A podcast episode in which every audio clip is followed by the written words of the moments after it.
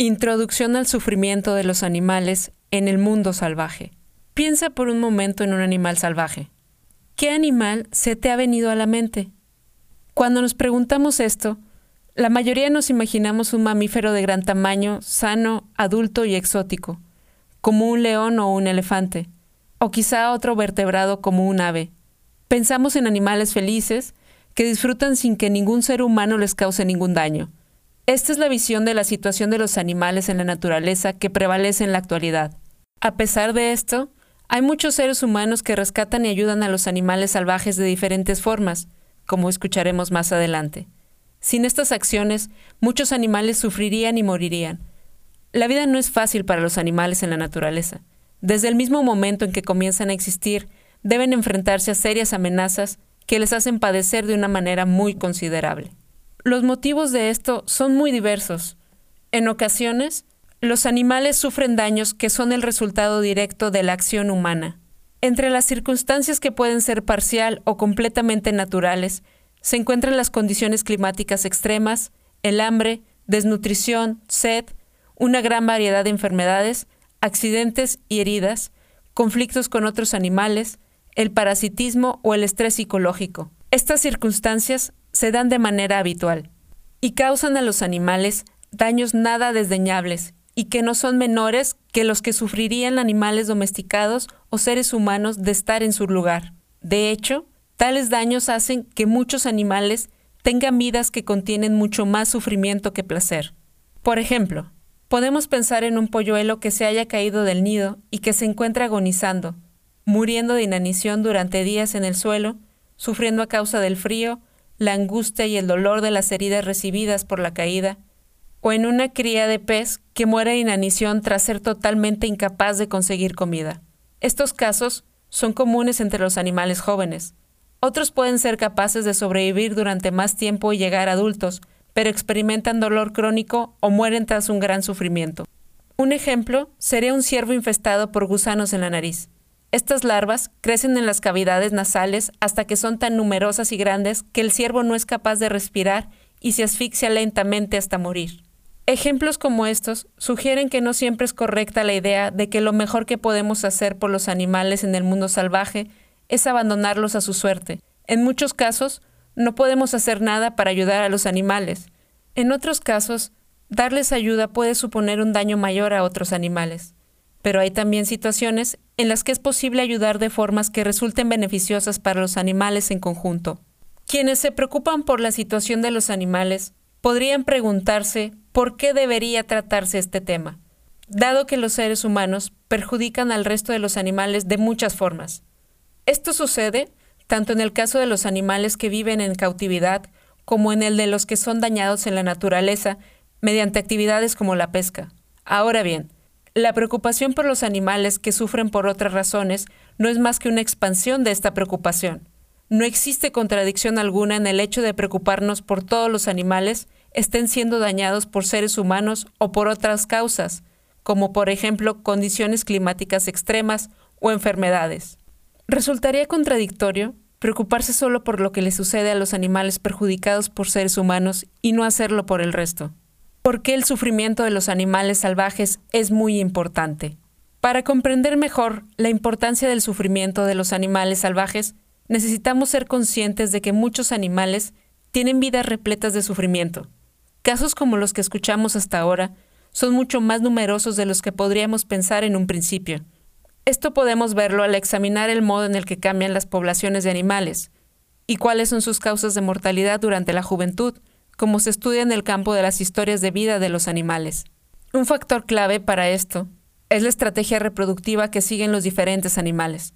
En la naturaleza, hay algunos que se reproducen teniendo solamente una cría cada vez. Estos son animales que, por lo general, prestan un gran cuidado parental a las crías, lo cual aumenta sus posibilidades de supervivencia. Sin embargo, la mayoría sigue una estrategia reproductiva muy diferente consiste en traer al mundo a un gran número de crías.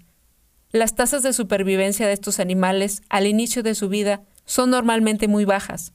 Si un animal en cuestión se reproduce solamente una vez durante su vida y su población permanece estable, la consecuencia es que por cada camada o puesta de huevos de media, solamente dos crías llegarán a la edad adulta, es decir, una cría por progenitor.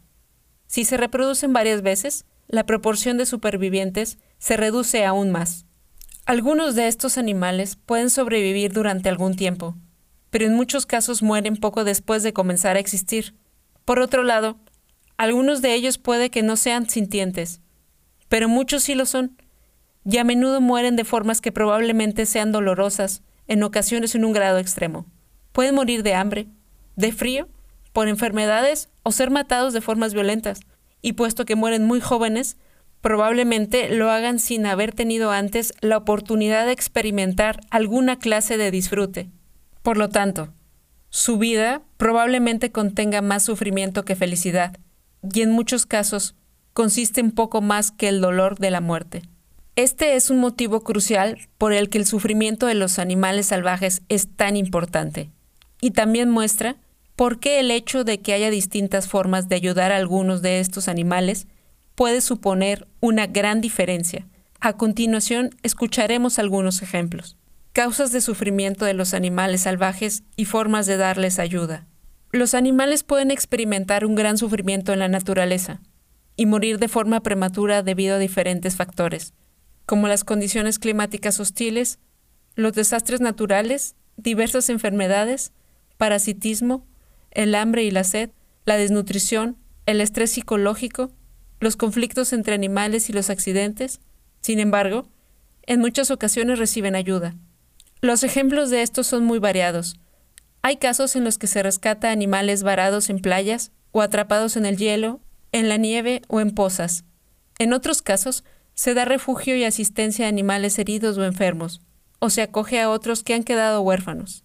En otros, se salva de morir de inanición animales que se encuentran en situaciones particularmente duras de hambruna. A mayor escala, existen programas de vacunación que evitan que un gran número de animales sufra y muera por causas de distintas enfermedades. Resulta posible desarrollar nuevos programas para dar ayuda a los animales. Pensemos, por ejemplo, en los animales salvajes que viven en zonas suburbanas, urbanas o industriales. Pueden ponerse en práctica programas piloto bien monitorizados que busquen evitar los daños que estos animales sufren habitualmente. Además, lo que aprendamos con estos proyectos podrá aplicarse posteriormente para ayudar a los animales que viven en zonas agrícolas y más tarde a otros que se encuentren en zonas salvajes y semisalvajes. Debemos de tener en cuenta también que, en el futuro, podríamos ser capaces de mejorar la situación de los animales de formas que ahora aún no conocemos. Sin embargo, para que esto sea posible, es necesario que nos preocupemos por los animales y que no seamos indiferentes ante sus problemas. ¿Por qué hay quienes rechazan que se ayude a los animales? Hay quienes no se preocupan en absoluto por lo que les ocurre a los animales, a pesar de que estos también pueden sufrir y disfrutar. Esto es un ejemplo de la forma de discriminación conocida como especismo, la discriminación de quienes no pertenecen a cierta especie. Sin embargo, hay también quienes se preocupan por los animales pero sin ser conscientes de lo que les sucede a los animales salvajes. Hemos escuchado algunos ejemplos de formas de darles ayuda, pero la mayoría nunca imaginaría hasta qué punto los animales la necesitan. Hay razones por las que sucede esto. En primer lugar, a menudo se desconoce cómo son las vidas de estos animales, en concreto, que sus probabilidades de sobrevivir sean tan pequeñas. Además, en ciertos casos, quienes sí tienen conocimientos al respecto no reflexionan en profundidad sobre lo que esto supone para los animales en cuanto a su sufrimiento.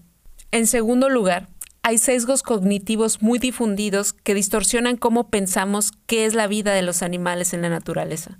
Como hemos mencionado, cuando la mayoría piensa en animales salvajes, la imagen que viene a la mente es la de grandes animales, probablemente mamíferos o quizás aves grandes.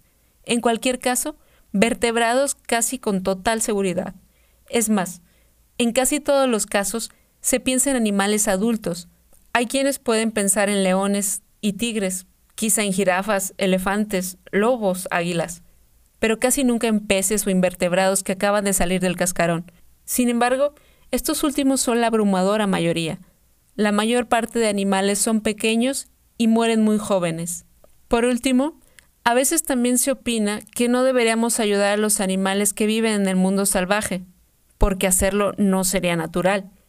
Sin embargo, deberíamos tener en cuenta que cuando los seres humanos sufren de la manera en la que lo hacen los animales salvajes, por lo general apoyamos que se les dé ayuda.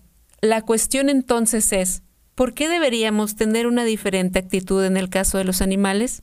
Esta parece ser una forma de discriminación de los animales que viven en la naturaleza. Los animales no quieren sufrir, por lo que deberíamos darles ayuda tanto si los responsables de sus daños son seres humanos o no.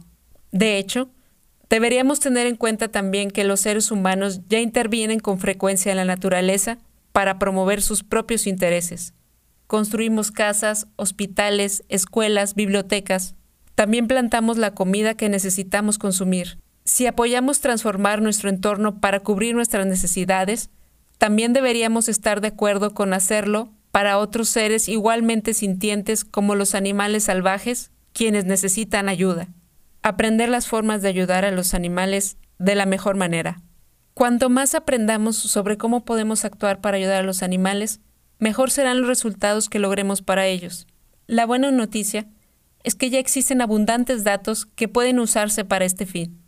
La ciencia veterinaria ha evaluado el bienestar de los animales domesticados pero también ha examinado el de los animales salvajes. Y en biología, se ha investigado la dinámica poblacional de estos animales, sus historias de vida y las formas en que interactúan con otros animales y con el entorno. Todo esto puede darnos una base sobre la cual podemos desarrollar programas para ayudar a los animales. Por desgracia, el conocimiento procedente de estas diferentes áreas pocas veces está integrado.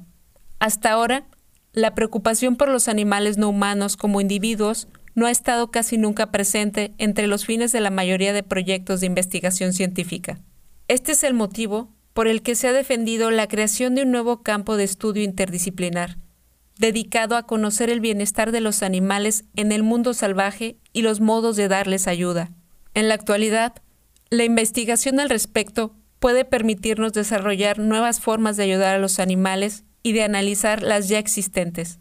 Algunos de los métodos actuales pueden resultar más efectivos que otros, lo cual equivale a decir que algunos métodos podrían permitirnos ayudar a los animales mejor. Las futuras investigaciones pueden ser de utilidad para elegir y mejorar los métodos más efectivos, además de ayudar al resto a comprender la importancia de esta cuestión. Aumentar nuestro conocimiento puede sernos de ayuda para desarrollar nuevas formas de ayudar a los animales que aumenten nuestro impacto positivo en el futuro. Además, podremos saber más sobre cómo el bienestar de los animales es afectado a nivel de ecosistema en diferentes situaciones y las mejores formas de conseguir pasar de situaciones peores a mejores en el mundo salvaje. Debido a esto, una actitud de cuidado hacia los animales en el mundo salvaje puede tener un gran impacto, no solamente sobre los animales que viven en la actualidad, sino también sobre los animales futuros. Esto es muy importante. Si realmente nos importa lo que les ocurre a los animales, no solamente deberíamos preocuparnos por los que viven al día de hoy. Los que vivirán en el futuro tienen igualmente el potencial de sufrir. Deberíamos considerar una prioridad hacer lo posible para conseguir que el futuro sea mejor para ellos.